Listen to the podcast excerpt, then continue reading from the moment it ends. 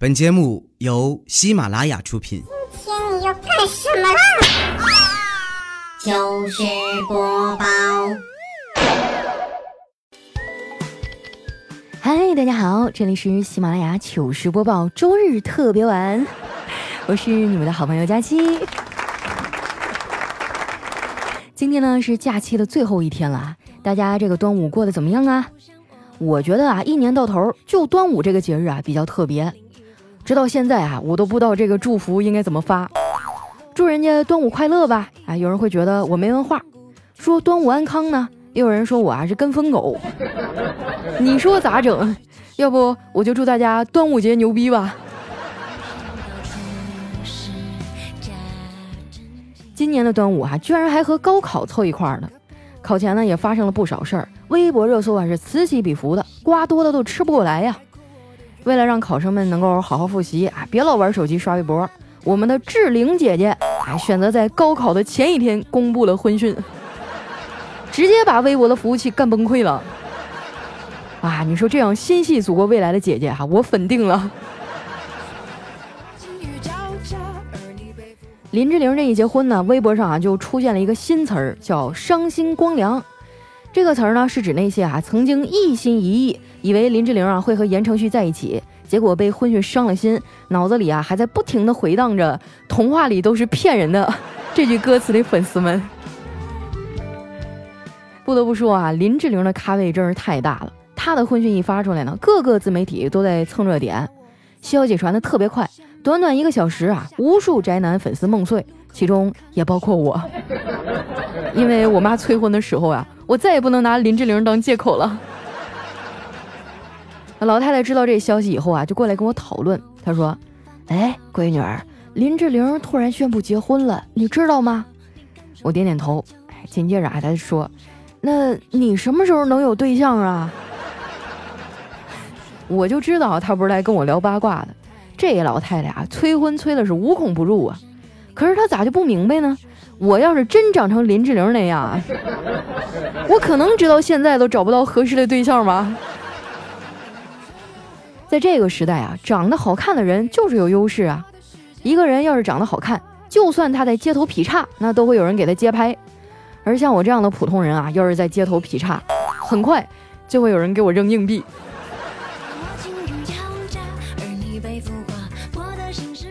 不过呢，话说回来啊，这几天的高考算是比较公平的考试了。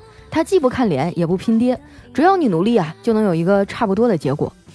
也不知道我的听众里啊有没有今年高考的学生狗，考完了也不知道来我这儿报个到是不是？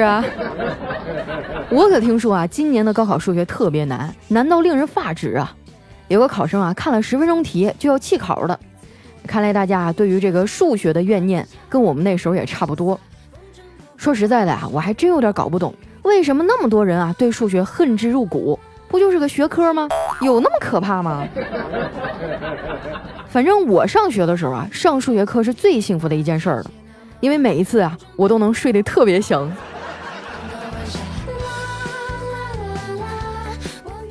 你别看我天天上课睡觉啊，其实我数学成绩还不错。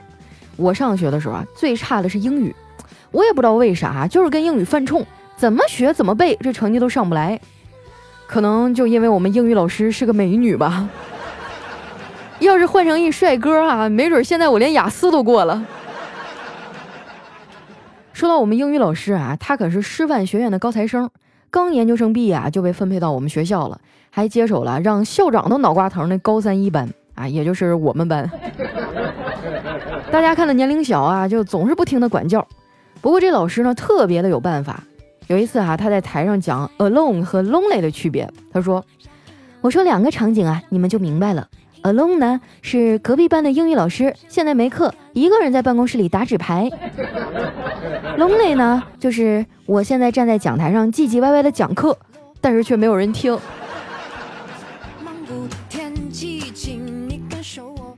想当年啊，我主科里学的最好的就是语文了。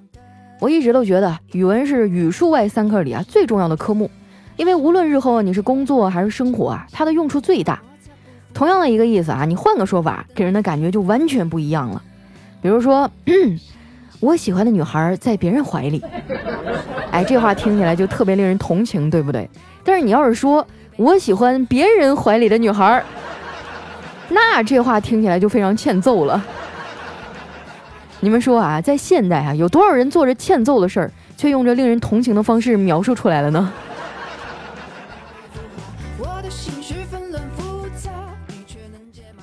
我的高考啊，都过去那么多年了，直到现在啊，印象最深刻的还是那些年少时的友情。我记得上高中那会儿啊，我有几个特别要好的闺蜜，其中呢还有一个是富二代的朋友。高考结束以后啊，就被家里送去欧洲留学了。没想到啊，这货还挺适应国外的教育模式，一路读到了硕士。前些日子啊，他回国了，我就给他接风洗尘。吃饭的时候呢，我们聊起了他的留学经历啊，他就深有感触地说。哎呀，这是不出去不知道啊！国内实在太小了。咦，我怎么感觉这好像不是去往幼儿园的车呢？他见我坏笑着不说话，脸突然就红了。哎呀，不是你想的那样。哎，我说，哎，我也没想啥呀。你这次回来变化挺大呀，就感觉整个人都容光焕发的。国外的环境就这么养人吗？我闺蜜摇摇头啊，说，不是啊。我呢，就是更爱我自己了。这一点啊，是跟我爸学的。他让我知道了取悦自己的重要性。他跟我说啊，那些生活中只能被他人取悦的人，会失去很多东西的，比如会丧失控制自我情绪的能力，还有不向他人散播负面情绪的能力。这些啊，都是他从小到大都想让我掌握的东西。哎，真羡慕他能有个这样的爸爸。我爸妈就跟他爸不一样。他们呢是那种传统型的父母，俩人啊总是特别的无私，逢年过节啊也不想让我给他们花钱，还总说：“闺女啊，你不用给我们买东西，你工作上能出个好成绩就是给我们最好的礼物了。”呃，所以啊，这就是我给他们买东西的原因。话又说回来了啊，这人呢有了孩子确实会发生变化。自从有了孩子啊，我嫂子整个人都变得温柔多了。对我哥也好多了。以前呢，只要他认为我哥对他有意见，哎，就会预防性的把我哥胖揍一顿。但是现在完全不一样了，他都是耐心的啊，帮我哥先分析一下他哪儿错了，然后再把他拎过来胖揍一顿。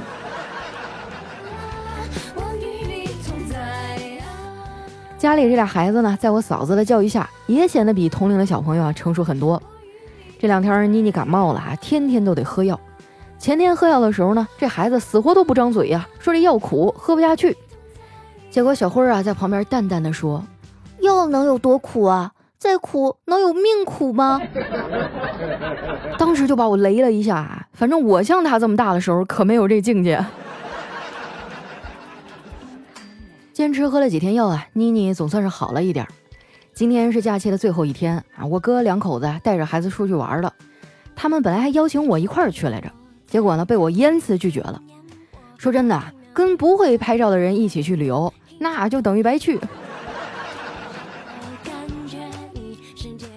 家里的人都出去玩了，我待着也没意思，就去楼下 Tony 老师那儿坐了一会儿，顺便呢，打算做个头发。洗完头啊，Tony 老师问我，这次想要弄个什么样的发型啊？我看着镜子里的自己，叹了口气说：“你看我这头发掉的呀，都快秃了，这还能做啥发型啊？”汤尼老师说：“你呀，就是熬夜熬的太多了。”我笑了笑，说出来你可能不信啊，是手机叫我陪他熬夜的，要不然我早就睡了。汤尼老师啊，假装一脸严肃地说：“别扯没用的，你就是不好好睡觉。你说说你啊，自己都睡不好，将来还怎么睡别人呢？”嘿，你说你剪头发就好好剪呗，没事开什么车呀？男的喜欢开黄腔是什么心态？我不知道哈。但是只要女的开始开黄腔了，那就说明在场的呀没有一个是他的心上人，大家都是兄弟啊。看我没说话呀，，Tony 老师继续问：“你平时在家都是怎么洗头发的呀？”我说：“嗯，我都是用五十度左右的热水洗啊。” ”Tony 听完啊，就教育我说：“你竟然用温度这么高的热水洗头！”那热水是烫鸡毛用的吧？你用那么烫的水洗头，你干嘛呀？嫌你头发多呀？哎，我觉得他说的好像有点道理啊。这个人呢，接触下来也挺实在的。就当我正准备在他这儿再办张卡的时候啊，他突然说：“哎呀，最后我送你个祝福吧，希望你的烦恼啊能像你的头发一样越来越少。”得了，这卡咱也别办了啊！你等我回去的，我非得把你从我好友列表里删除不可。说到好友列表啊，很多人都问过我，胖丫呀，怎么才能和你成为好朋友呢？其实啊，和我做朋友是有秘诀的。关键的时刻呢，你要知道要骂醒我，然后其他的时刻啊，你能像瞎了一样的认同我，这就 OK 了。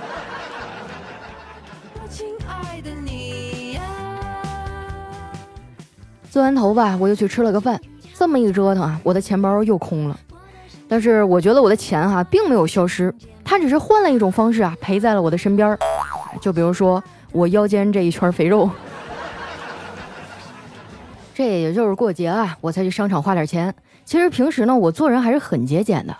当然啊，我说的节俭不是你们想的那样。新时代的节俭呢，就是说那些外面烧烤小龙虾，家里泡面老干妈。打着五十块钱车，抢着两块钱的券儿，用着几百块钱一支的口红啊，却跟朋友借十来块钱一个月的影视会员，买上千块钱的鞋，穿十块钱三双的袜子，表面上风风光光，被误以为很有钱啊，其实日子过得举步维艰，全靠精打细算的那些人。我现在最大的梦想啊，就是能中个五百万，然后窝在家里啊，舒舒服服过完我的后半生。可惜了，我这方面的运气啊，一直都不太好。中过最大的奖就是再来一包。我有个朋友特别厉害，他是四川九寨沟人。哎，清明放假的时候呢，去日本旅游，参与了当地的一个抽奖活动，没想到啊，居然中了特等奖。等他美滋滋的去领奖的时候，傻了，因为特等奖呢就是四川九寨沟六日游。当时我们知道他中了这奖以后啊，笑了半天。说实话，我这朋友也挺可怜的。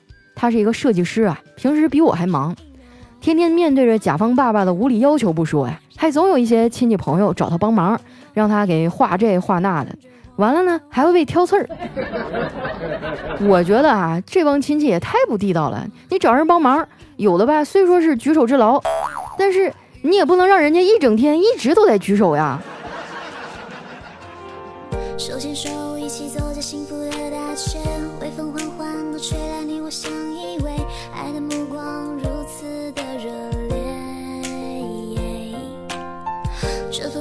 就像是在燃烧的火堆，炽热的火焰如同盛开的玫瑰。一段音乐，欢迎回来，这里是喜马拉雅出品的糗事播报。啊，这几天啊，我们志玲女神的婚讯啊，也是让很多宅男伤碎了心呐。我老爸啊，就直接把导航的声音改成郭德纲了。这也太现实了吧！不过呢，你们也不用太难过了。虽然林志玲结婚了，但是我不是还没结了吗？想要和我深度了解一下的朋友啊，可以添加我的新浪微博和公众微信，搜索“主播佳期”的字母全拼，就能找到我了。接下来时间啊，看一下我们上期的小伙伴都说了些什么。首先的这位呢，叫 King 静，他说：“为什么听佳期的节目会怀孕呢？”经过调查与实验发现，听他的节目啊，然后再为爱鼓掌，会让小蝌蚪的成活率大大的增加。听佳期没毛病。你搁哪儿找的科学家呀？一天天还能不能有点正事儿了？来看一下我们的下一位啊，叫节选宝贝儿，他说更新的这么勤快，大过节的还工作，说你是不是打算明天跟帅哥出去约会啊？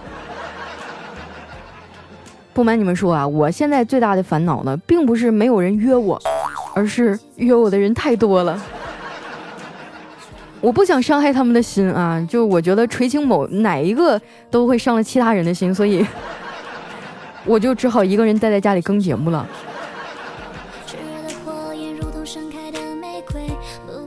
下面呢叫东北大忽悠徐涛，他说放假了，有钱的人都去旅游了，而我呢，只能开着酒店的房间。带着两个妹子吹空调，那你有点太暴殄天物了。你不用你是吧？你介绍给兄弟们呀。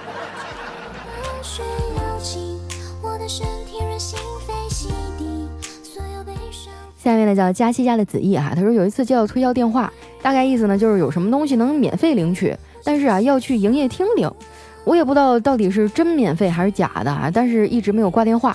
我弟啊就在我旁边给我小声的说：“哎，挂了吧。”我说：“等一下哈。”然后电话那边呢就巴拉巴拉巴拉说了一大堆，以后我悠悠的来了一句：“啊，天儿太热了，不想出门。”然后帅气的把电话给挂了。哎，说到这个电话啊，我现在发现每天给我打电话的，除了这个推销就是外卖，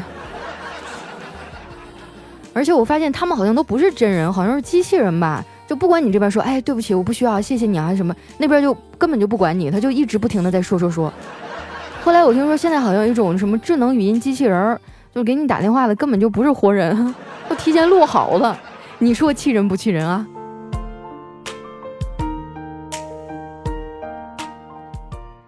下面呢叫发力 City 哈，他说：“你好，佳琪姐姐，我是一名初中生，不管怎么努力都不成功，你可不可以鼓励一下我呀？爱你哦。”你才上初中，你怎么去定义成功的这个界限呢？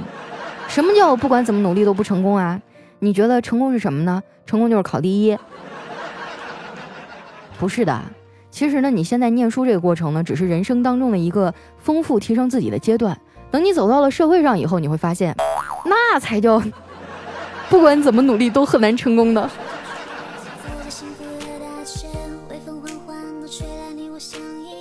下面呢叫 M M G M，他说高考第一天结束的我来报道了。浙江的数学好难啊，回到家就哭了一场，感觉真的很无助。佳琪姐，求安慰，求抱抱。哎呀，快过来吧，我的小可怜儿。没事儿啊，我都看网上说了，这次大家普遍都觉得数学题很难，也不光你一个人答不上来。考完了就好好放松一下，该吃吃，该喝喝，该玩玩啊！毕竟你未来的人生当中啊，这样无忧无虑的假期啊，而且还没有作业的假期，应该也不会再有了。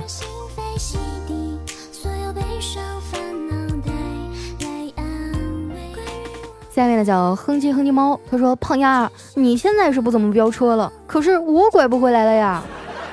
今天我们公司一小伙子啊，说他身无长物，我差点就脱口而出啊，男人啊，别说自己身无长物，你会找不着女朋友的。刚开口啊，突然想到，哎呀妈，我的淑女形象啊，又硬生生的给憋回去了。这事儿你们不能赖我啊，我只是嗯很严肃的在做一档娱乐节目。”至于你们事后学成什么样，那就是你们的问题了，跟我没有关系。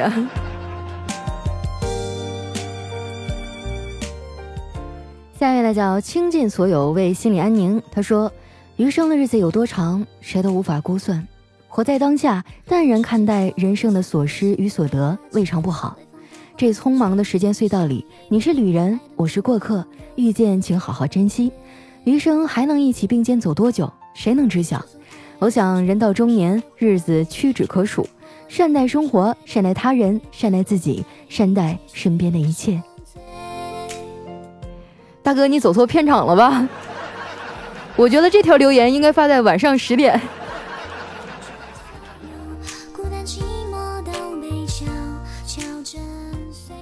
下面来讲六哥家的小傻瓜，他说前段时间啊，好不容易找到一工作，超级开心，可谁知我的老天啊！实习了两天，上班两天，休假，再回来的时候，公司被封了，一共上了四天班，真的是让我又好笑又郁闷呀。这也就是我遇见的最奇葩的工作了。不过呢，我有一个好老公，美丽漂亮、温柔大方的佳期，帮我跟我六哥说一声呗。老公，我生生世世都要和你在一起，都要在一起听佳期。啊！我不听，我不听，我不听。对方拒绝你的狗粮，并一脚踢翻你的狗盆儿。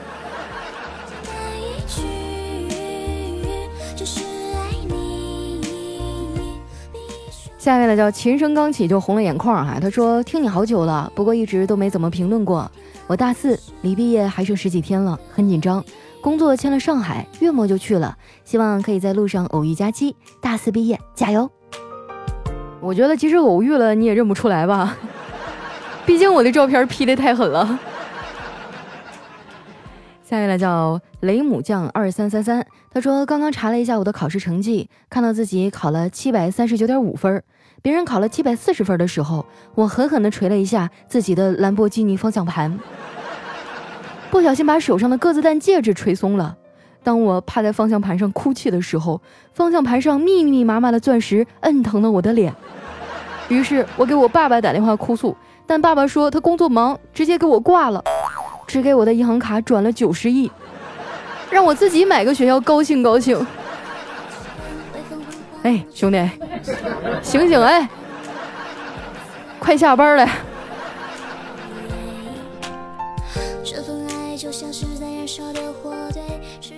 下面呢叫雨疏风骤醉清风。他说清晨啊，他对老公说：“老公，我昨天晚上把货都搬到车里了，累死了，你去处理一下就完事儿了。”看着熬了一整夜的妻子啊，老公心疼的说：“老婆，你真好，把粗活累活都自己干了，轻松的事儿却留给了我。”说完，泪水已经决堤，默默的在购物车上 点下了全部付款。就是每年一到什么双十一啊、六幺八的时候，就特别想谈恋爱呢。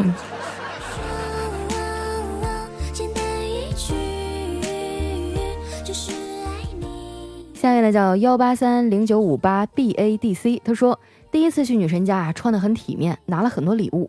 刚进门啊，就被女神的老妈拉着手攀谈，羞涩的说：“阿姨您好。”女神老妈回答：“还叫阿姨，叫妈。”于是我就高兴的改口说：“妈。”然后女神她妈妈说：“哎，以后啊，你就是我儿子了。然后呢，我给你找一个好一点的女朋友啊。”嗯，你好像觉得哪儿不对啊？这大概是我看过的最委婉、最客气的拒绝方式了。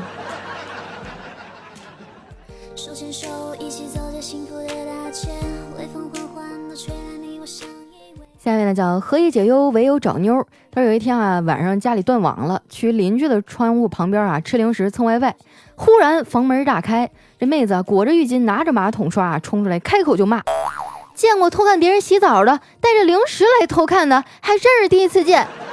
”对呀，臭不要脸。下面呢叫佳期的陆墨啊，他说地铁上很挤，旁边呢有个哥们在聊微信，我好奇啊就看了两眼，应该是和他女朋友聊天儿哎，女的是这样说的：“ 亲爱的，昨晚玩通关了，估计啊是讨论游戏。”只见那哥们立马飞速打上：“嗨，我早就通关了。”犹豫了一下没点发送，而是把那段删了，重新打了一句：“真的呀，这么厉害？改天带我一起玩呗。”看着没有啊，这就是满满的求生欲啊！下面呢叫刷电线杆的老毒物，他说我老婆呀在单位受气了，回家以后呢说心情不好，让我陪她玩游戏，石头剪刀布，谁输了呀谁就发红包给对方，每次一块钱儿。结果一晚上下来呀，我硬是把微信里的零钱都给输光了，还倒欠了他二百多块，因为他的石头是金刚石啊，剪刀是液压剪，布呢是铁布衫儿。而我的石头是粉滑石，剪刀是锈铁剪，布呢是破抹布。就是不要跟媳妇儿讲道理哈，反正赢了输了，你最后都肯定不能好过。下面呢叫佳期佳如梦，他说：“小白兔白又白，两只耳朵拎起来，割完动脉割静脉，一动不动惹人爱，扒了皮儿剁成块，放进锅里盖上盖。”出国之前撒香菜，一口酒一口菜，生活才叫真自在。咦，以后这种留言少留啊！你要知道，我们的这个听众里面还有孩子呢。你说听完了以后，对他造成多大的影响啊？晚上要是饿了咋整？